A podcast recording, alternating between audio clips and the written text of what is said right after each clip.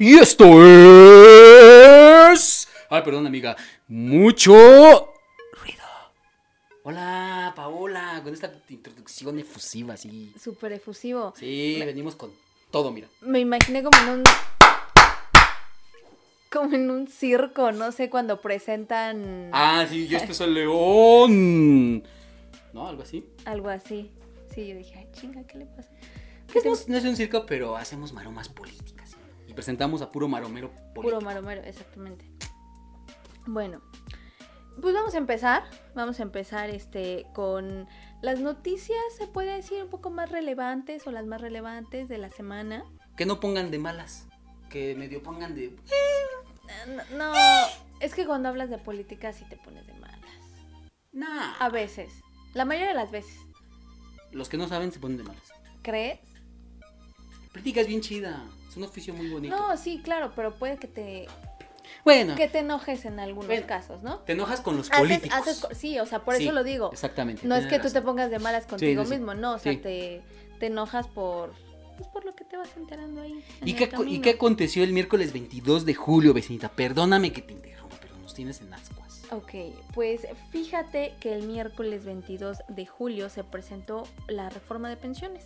Oh, sí, sí, sí, con Mr. Simpatía, ¿no? Exacto, mira, el presidente Andrés Manuel, en compañía del secretario de Hacienda y Crédito Público Arturo Herrera, presentaron la iniciativa de una reforma que implica el incremento de pensiones y la disminución de semanas trabajadas. Te cuento. Actualmente con la reforma de 1997, las semanas de cotización pues son de 1250 y esto equivale a 25 años. En- ahora se pretende reducirlo a 750 semanas, lo que equivale a 15 años.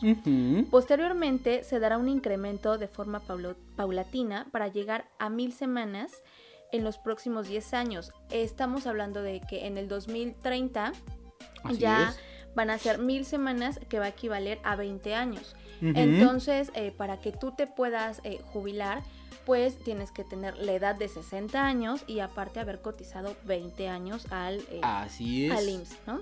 Así es. Esta reforma también eh, busca elevar la tasa de reemplazo en un 40%, lo que sumaría un 70%. Pues actualmente la tasa de reemplazo es del 30%. ¿Qué es esto de la tasa de reemplazo?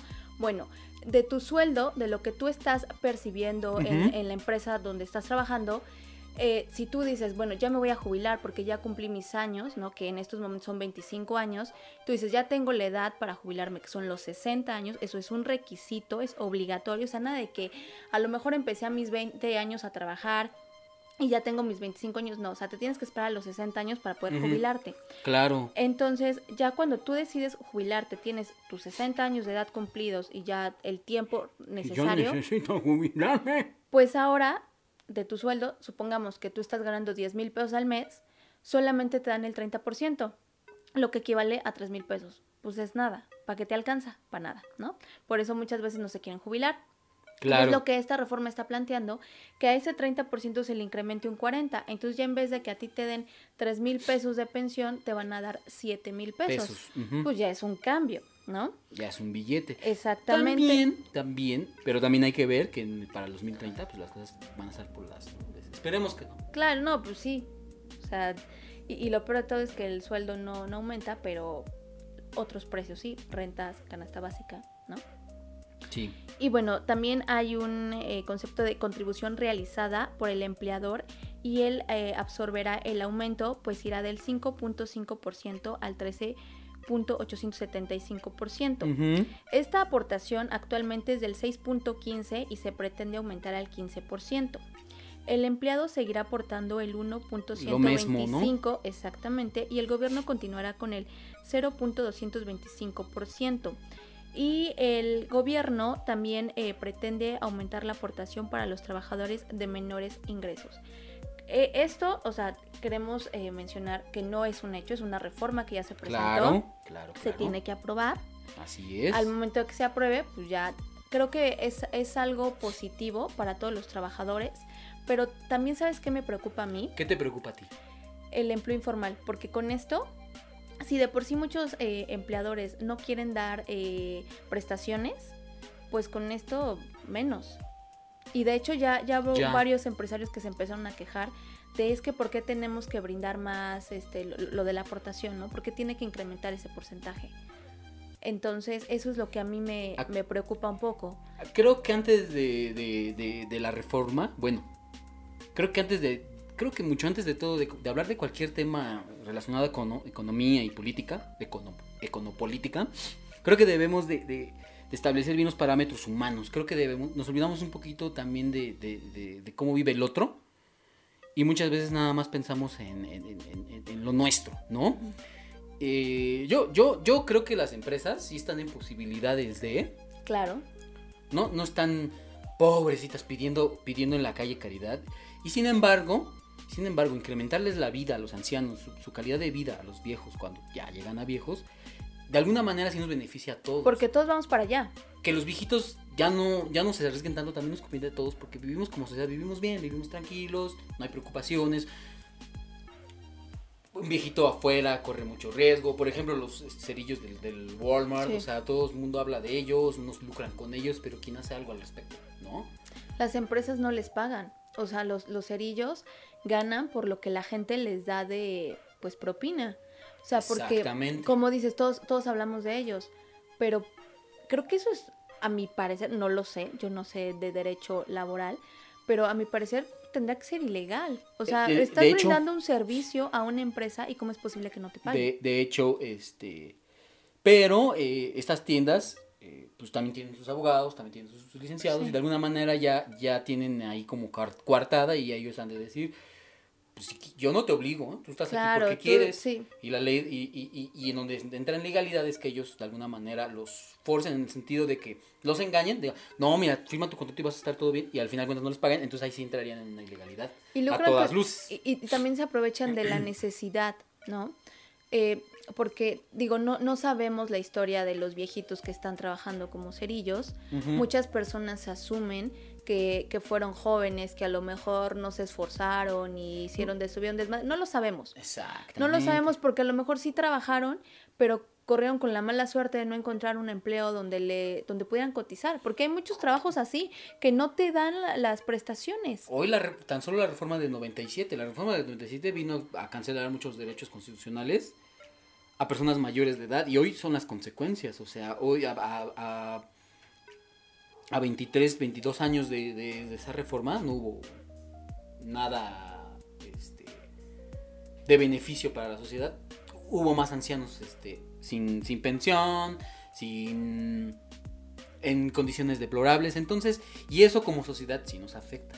Porque Pues sí. todos estamos conectados, al final de cuentas, o sea, vuelvo a lo mismo, no conozco a alguien que pueda vivir, subsistir por sus propios medios solito, todos necesitamos de todos, el alimento que llega a tu mesa, o sea, se necesito de una transportación, de un cultivo, de, eh, de una cadenita, que si nos ponemos todos a ver cada quien por, por nuestros, lo que nosotros nos preocupa y nos importa, pues esa es una especie de, individualismo que fomenta más estas ideas egoístas y nunca vamos a ver como que bien de todos, a ver qué nos conviene a todos, ¿no? Digo, las empresas están en condiciones de...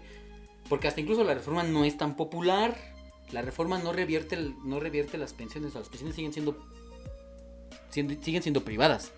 A mí, a mí sí me hubiera gustado una reforma, a lo mejor diga, ¿sabes que 50% ya las pensiones van a ser otra vez del Estado, van a ser públicas, van a ser como era antes, con el IMSS, y este y el 50% pues privadas, no sé. Eso sí hubiera sido un golpazo. Pero volvemos a lo mismo, ¿no? O sea, también este gobierno eh, sabe a dónde, sabe medir el agua a los camotes, no va a hacer medidas de- de- demasiado populistas de golpe. Se tiene que hacer un estudio, tiene que ver cómo está el ambiente. Creo yo que esta reforma es como el salario mínimo.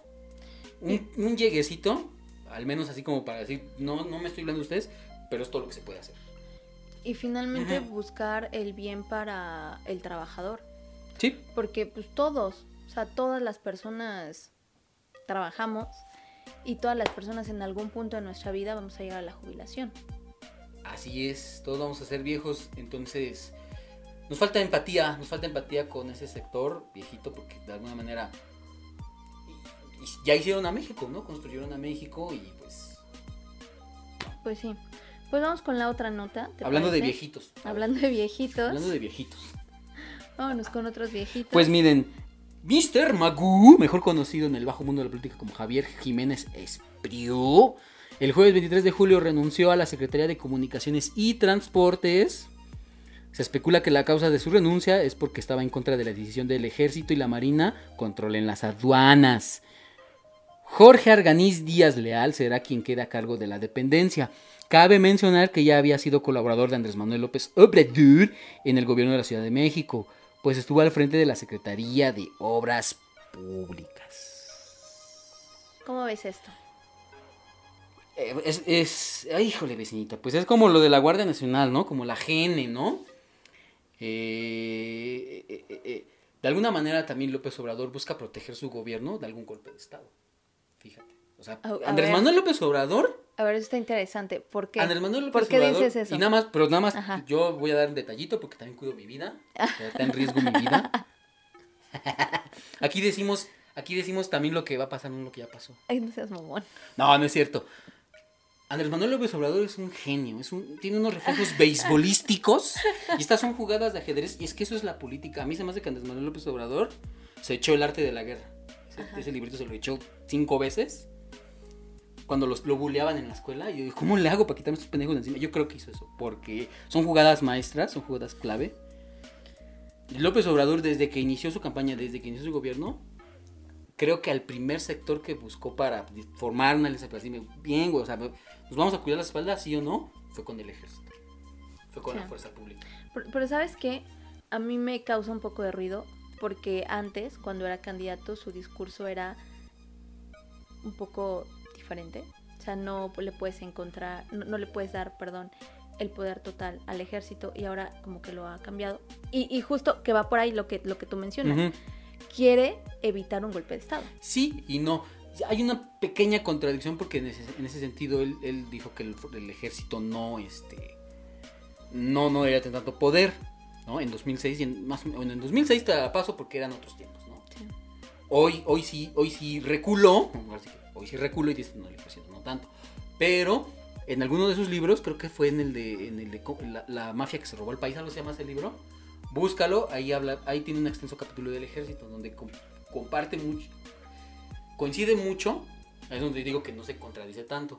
Habla mucho de lo que ya después propuso en 2018. Ese libro lo sacó como por 2014, 12. Después del fraude, del segundo fraude con Peña Nieto, sacó Sí. ese libro. Y no difiere mucho de lo que hoy, hoy este, sustenta del ejército. Él ha dicho que es pueblo uniformado, él ha dicho que el ejército mexicano desde que nació hasta hoy nunca ha dado un golpe de estado, es leal con el gobierno, bla bla bla. Yo digo, yo conozco gente que es este, militar y de alguna manera mucho, un gran sector de los militares estuvo en contacto con la Guardia Nacional. ¿Por qué? Te voy a decir por qué. Les pasó algo similar como que les pasó con, hoy con los trabajadores de, de la salud, ¿no? Que los agraviaban, los atacaban. Les pasó algo similar Sí. eran tildados de violadores, violadores de derechos humanos, les Entonces, pero en el ejército, como en todos lados, también hay gente honesta. Gente también cumple con su trabajo. Se, se rola al ejército por amor a su patria, lo que tú quieras, lo hay. No, tampoco no vamos a decir que hay todo es mierda. Hay esperanza, Vicenta. Pero, de alguna manera, y ese sector les, le agradeció porque de alguna manera como que los volvió a poner ese, ese lugar que, que merecían, ¿no? No sé si me explico. O sea, como que ya... Limpiar la imagen. Algo así. Es que Algo así. justamente creo que la imagen del ejército y de la policía está Por los suelos. dañada y muy politizada también. Pero eso ha sido responsable, de- eso ha sido responsabilidad de los gobiernos neoliberales, que los han utilizado para reprimir al pueblo. Y hoy, aunque la Guardia Nacional sea militar, el mando, el mando civil es, el mando es civil. Porque eh, la, la constitución es la, la ley, y hay leyes secundarias. Y la constitución dice que el único que, el único que puede darle órdenes al ejército es el presidente, es- recae en el poder ejecutivo. El poder ejecutivo es el presidente. Por eso, Salinas, Cedillo, Fox, Peña, Calderón deberían ser juzgados por crímenes de lesa humanidad, porque el presidente es el único que puede decir que el ejército sal a las calles. Y madrea Y mata. gente y mata. Pe- Pero, también es que la formación del ejército es así. O sea, ellos les enseñan y les inculcan de tú vas a morir por tu nación. Sí, A diferencia un poco del policía, o sea, porque el, sí el el policía polici- resguarda. Exactamente, y, y cuando tú sabes que ya te aventaron al ejército, ellos ya van con todo, o sea, ya valió madre. O sea, el policía todavía va a llegar y pregunta, y a ver, o sea, ¿qué está pasando? No, el ejército llega y me atacas y yo te ataco y... También el ejército, y es ahí donde creo que va- por ahí va también lo, lo que hace López Obrador. También el ejército tiene rigor, tiene rigor period- tiene rigor en lo que hace. Les enseñan también que debe haber rectitud, lealtad, ¿no? Y si, un, y si una institución con esas características, porque mira, tú, bueno, con esas características puede hacer un buen trabajo de vigilancia que cualquier institución que pedorra que levantes de la noche a la mañana diga, "Ah, eso va a vigilar, como el INAI, como cualquier otra pendejadita que se inventaron los panistas después Sí. de Fox para a la fecha, para, para, para vigilar al gobierno. ¿Sí me explicó? Sí. Entonces, si, si, si, si López Obrador no, de alguna manera la- la- a- agarró, él, él, porque lo sabe muy bien, un aparato de Estado en descomposición y ese mismo Estado va a vigilar las aduanas, es mejor agarró al ejército. Obviamente Jiménez Espriu dijo, No, ¿cómo crees? Esos güeyes me van a pegar un tiro. Acuérdate que, que el Crescencio no me quiere. no sé, vete tú sabes que, que, que- que habrán ¿Qué hablado. pensó que pasó por su cabeza? tú siempre andas matando pájaros, tiros de un pájaro. Ah, cabrón, es al revés. Así dijo, yo, yo, yo nada más estoy acá poniendo la información, yo, yo no me equivoco, huevo. Entonces, Yo no me creo, equivoco. creo yo, creo yo que por ahí va, por ahí va esta estrategia, Por ahí va la cosa. exactamente, un mejor control y seguir teniendo como una especie de tener al ejército lado. Mientras tenga el ejército, vamos a tener a sus panistas Pero- locos, estúpidos, haciendo tontería y media, tontería y media, tan desesperados, no A pueden. mí, a mí me, me surge dudas. Ya es el tercer secretario que renuncia en lo que va Sí. pues, de su gobierno, ¿no? En 2019 renunció Germán Martínez, Ajá. eh, que pues era el director general del Seguro Social, Queda de chocolate, pero bueno. y en julio Carlos Manuel Ursúa. El Ursuita. Y por diferencias, bueno, este Ger- Germán Martínez dijo que era por esta cuestión de la austeridad, que no había dinero, y, y justamente, digo, ya sabemos que tenemos un, un sistema de salud muy deficiente, y justamente Claro ahorita sí. con la pandemia se ha exhibido más, ¿no?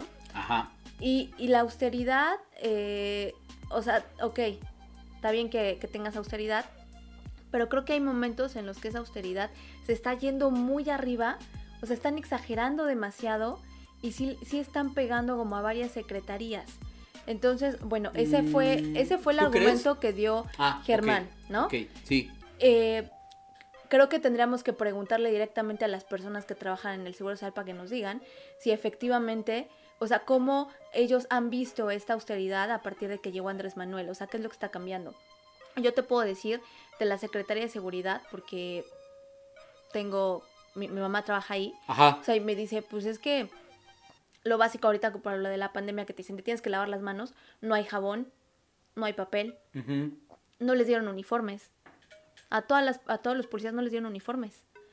Y se supone que hay una partida. Bueno, esto ya es a nivel local, ¿no? Ya no lo estoy Sí. hablando a nivel federal. Sí, sí, sí. Pero entonces, pues supongo que también hay una austeridad de parte local, ¿no?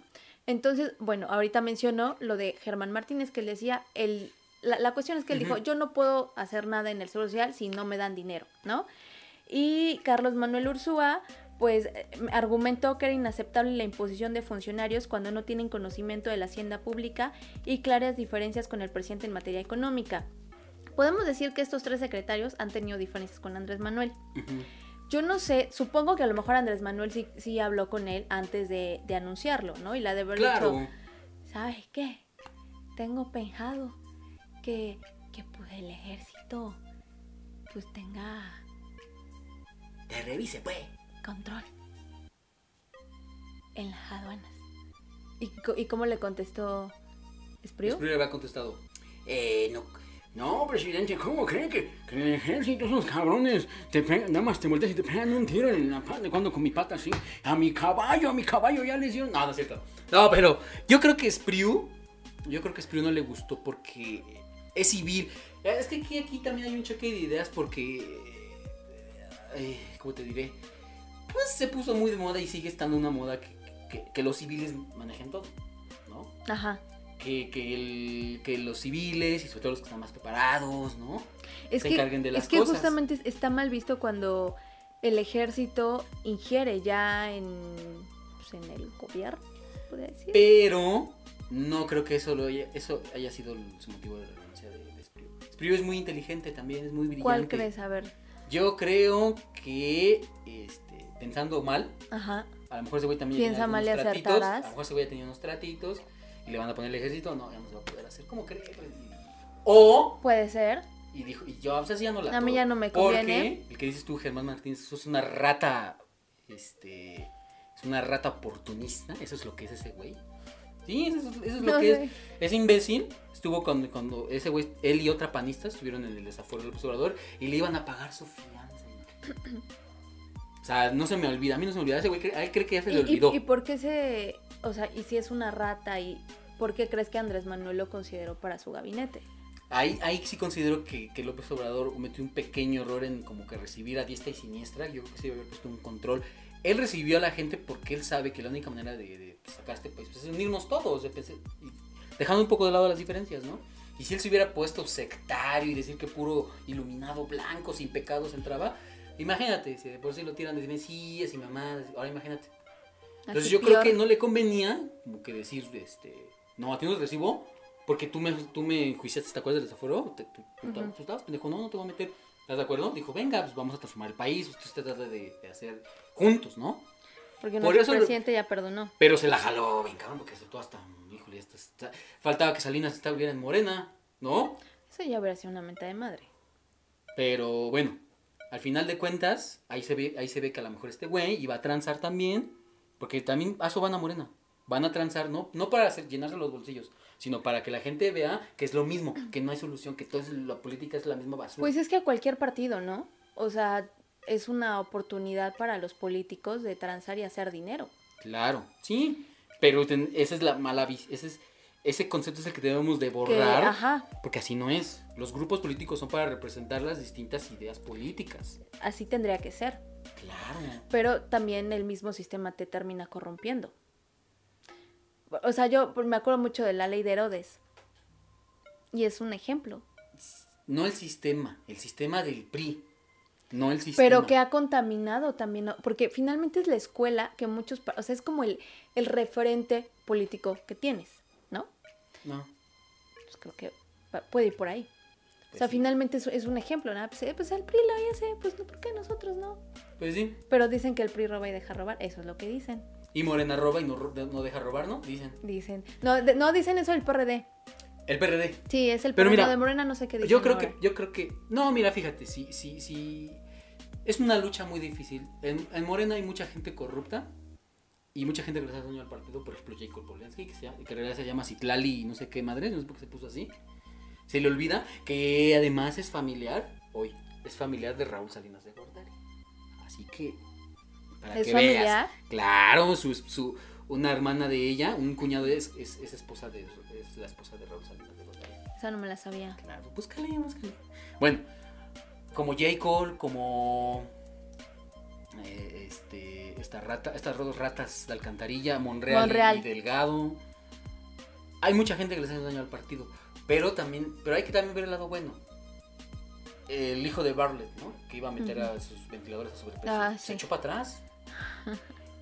Sí, Pero porque es los que aparte lo hubiera dijeron. sido un gran No, gasto. muchos dicen, se lo atribuyen, es que se denunció. Oh, sí, qué bueno. No, que sí. Pero en la época y- del y PRI y del. PAN, aunque se denuncie, Lo pasaba. hacían, les valía madre. Claro. Pero es que en la época del PRI del PAN no había tanto alcance mediático como No. lo hay ahorita. Pero, pero, pero se te enterabas, por eso había represión, por eso cuando la gente salía a protestar, Pero no se enteraban. la- Sí, Pero, pero no, o sea, ok, te enterabas, Atenco. pero, pero no tanta gente como ahora.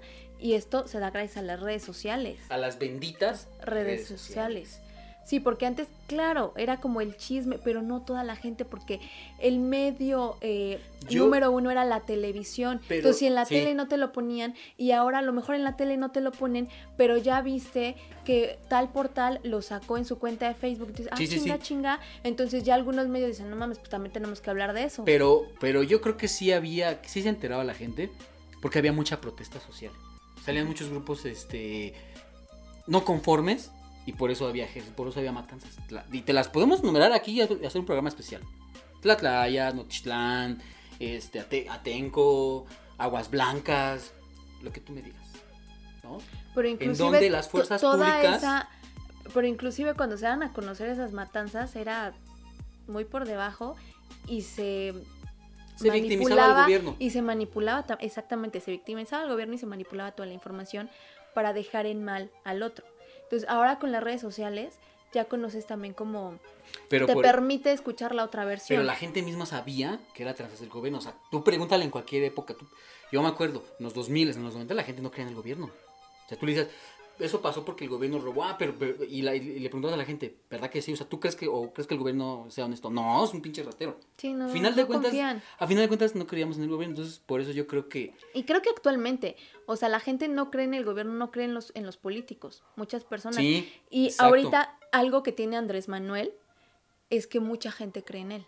Exacto. Y eso es lo que incomoda a varias personas. Es lo que no les gusta, exactamente. Porque lo que quieren es que, el- es que si confían en él, hay participación política y hay participación ciudadana. y, y es algo pues nuevo, al menos aquí, en México.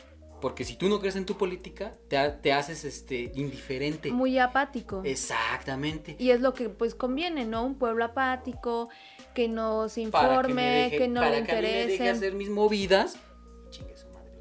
A mí no me importa, ellos roban, pues eh, voy a votar por quien sea, no, no importa. Hace, hace Todos roban. el sexenio pasado, a inicios del sexenio pasado, se habló mucho del Pacto por México. ¿Cómo lo vendieron los medios de comunicación? ¡Wow! El único que estaba en contra del Pacto por México era López Obrador y todos lo titulaban, ¿ya ven? Nada le gusta, es el inconforme, todo disputa, todo tú, Ningún chile le embona, ningún chile le embona, ¿no? dijo Peña Nieto. A- Peña Nieto nos dijo a todos que ningún chile nos embonaba, ¿no? Entonces, imagínate. Por eso creo, creo hoy que sí hay un avance.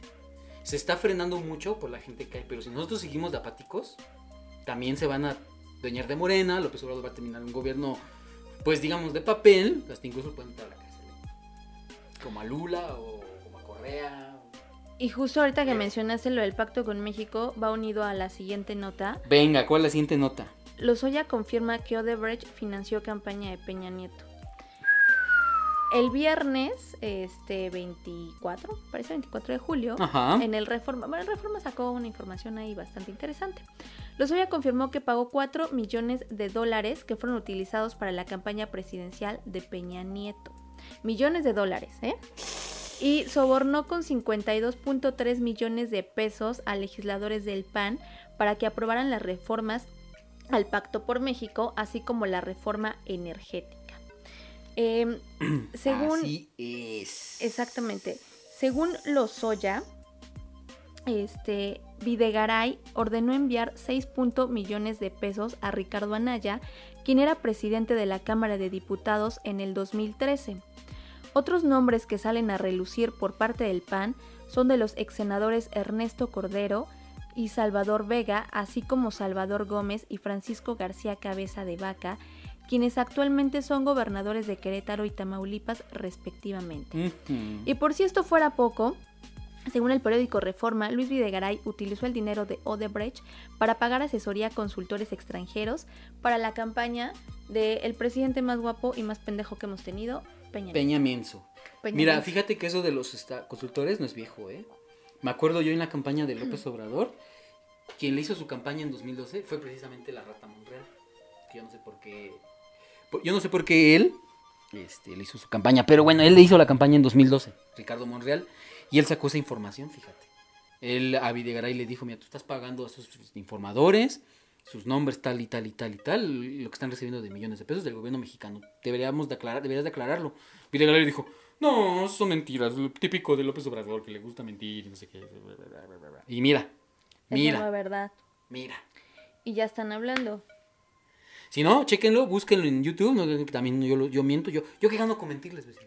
Pues mm, Nada. limpiar la imagen de Obrador. No, él no necesita que le limpien la imagen. A, a- a que necesitan limpiar la imagen es a Videgaray, esos pendejos. No, y, y, y. Anaya dijo que, que no es cierto, que él no recibió nada, que este, que no tenían por qué presionarlo para autorizar, autorizar perdón, la reforma energética, porque Sí, cierto, ¿verdad? finalmente ellos ya la estaban buscando de tiempo atrás. Sí, cierto, Entonces, no por Te lo dice el que vive austeramente aquí en Lomas, ¿no? ¿Dónde vive? el Lomas de Atlanta, ¿no? En Atlanta, vive en Sí, ¿no? Y Atlanta. que sus hijos van a una escuela pública. De, de, de millones, ¿no? De un Me, millón me la acuerdo cuando ¿no? hizo sus videos con sus hijos y Ese, ese mismo, ¿no? Ese, Sí. Estamos hablando de ese mismo, ¿no? Chicken Little. Dime, dime, no, dime si tú no es este. Pues vamos a ver qué ocurre con los Oya. Yo, la verdad, yo todo esto lo veo muy frío. Yo, la yo esto lo veo muy lento, muy torpe. Sí, va- van muy despacio este, en esta telenovela. Lo único que sí salió de información interesante salió el nombre de Carlos Salinas de Gortari como un presidente a denunciar. Porque Salinas de Gortari gestionó todo esto, todo este fraude a Pemex para que pudieran entrar las empresas extranjeras en la reforma energética de, Peña Nieto, la cual se hizo con sobornos de Odebrecht. O sea, el nombre de Carlos Salinas de Gortari sonó. Yo la verdad, yo la verdad, para mí, si quieren, si, de verdad quieren meter a la presidenta, a un presidente, a un expresidente a la cárcel, tienen que hacerlo ya. Ya. No sé cómo le. Por eso, por eso cuando tú dices, es que trajeron a los y lo trataron súper bien, no sé. Ok. Va a soltar a alguien chancho. Porque si va a hablar- eh, porque si va a dar unas pruebas muy cañonas es porque va a estar, hasta lo van a dejar, lo van a dejar libre. ¿Me explico? Pero se tiene que comprobar, ¿no? Pero es que, ¿sabes qué? O sea, tampoco a mí me va a parecer que lo dejen libre, porque finalmente también es una rata. Claro. O sea, a lo mejor le puedes reducir la, la condena, pero no dejarlo libre. No. Claro. con- o sea, O totalmente sea, de acuerdo sí contigo. habla, estuviste involucrado. Pero estamos hablando de Sali- Carlos Salinas de Gortari. Sí. O, o estamos hablando de Felipe Calderón. Felipe Calderón yo no lo veo que se esté preocupando. No, él está muy tranquilo. Yo a Sa- Fox tampoco no lo veo que se esté preocupando. Menos a Peña Nieto posteando fotos con su novia.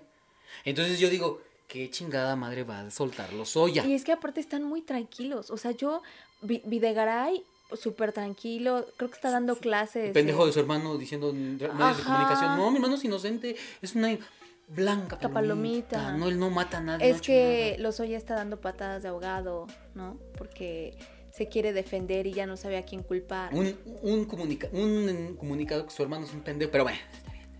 un chumel, un chumel con flaco y alto. Pero a lo que voy yo.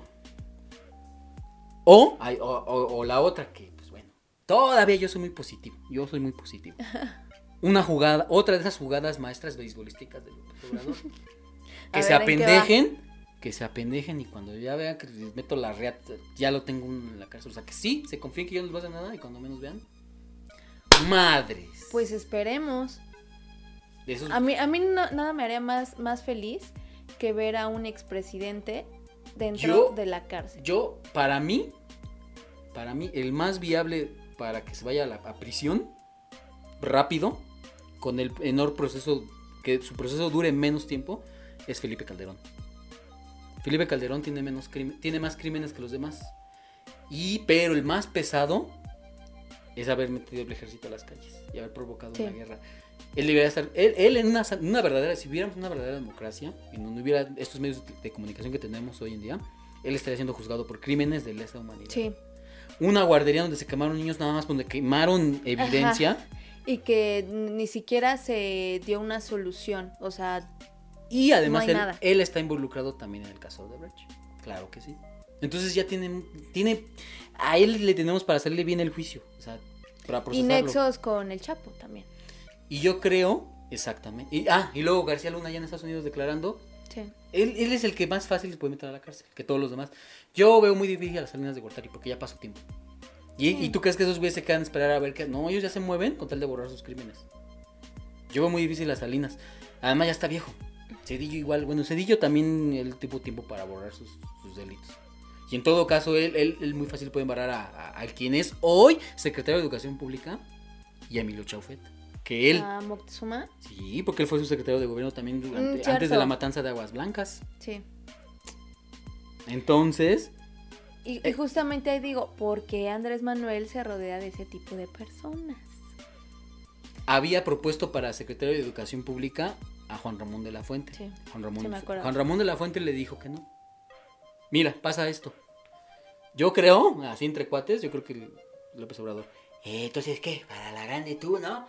Sí, sí, sí, cuenta conmigo, ¿no? Este, hace cuenta estaba este Ramírez de la O y Juan Ramón de la Fuente. Sí, güey, no, sí.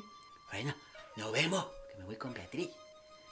Hasta- ¿Por qué dices que sí, güey? Nunca va a ser presidente, güey, no mames, ¿cómo crees? ¿Qué óvole, 2018? No, güey, ¿cómo crees? No, ahora- tengo chamba, güey, no, no, no. ¿Le dio frío? Yo creo que, yo creo que a López Obrador le falta apoyo.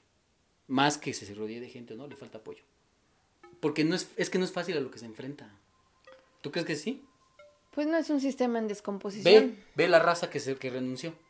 Ursúa, el imbécil este, Espriu, El imbécil. este, ¿cómo se llama? Germán Animal, Germán Animal Martínez, Cázares. O sea, ¿qué, qué renunció? Ratas oportunistas, ¿no? Pero la chamba, es que la chamba no es, el- la chamba que tienen no es sencilla, ¿eh? Porque te Pues no. compran, o te amenazan, o te matan, o te secuestran, o No, algo, y, y también cuando o te sabes, difaman. cuando sabes que también tienes un sistema que está en contra de ti.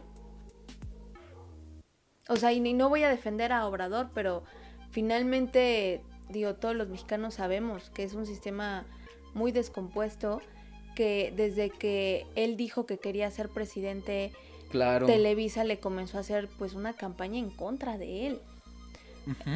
El desprestigiar la, la imagen, el tildarlo de loco, de autoritario. Claro que tiene muchos desaciertos, ¿no? Pues de ser humano. Este. Pero eh, sí, sí- sí da muchísimo coraje cuando se supone, ¿no? Que si tú eres Sí. comunicador, periodista, pues tú tienes un deber social. Tienes Claro. un deber social y eso te, no te termina importando porque tú prefieres pues eh, conservar tu puesto, eh, seguir ganando dinero, hincharte de dinero y pues seguir órdenes, ¿no? De arriba. zona de confort.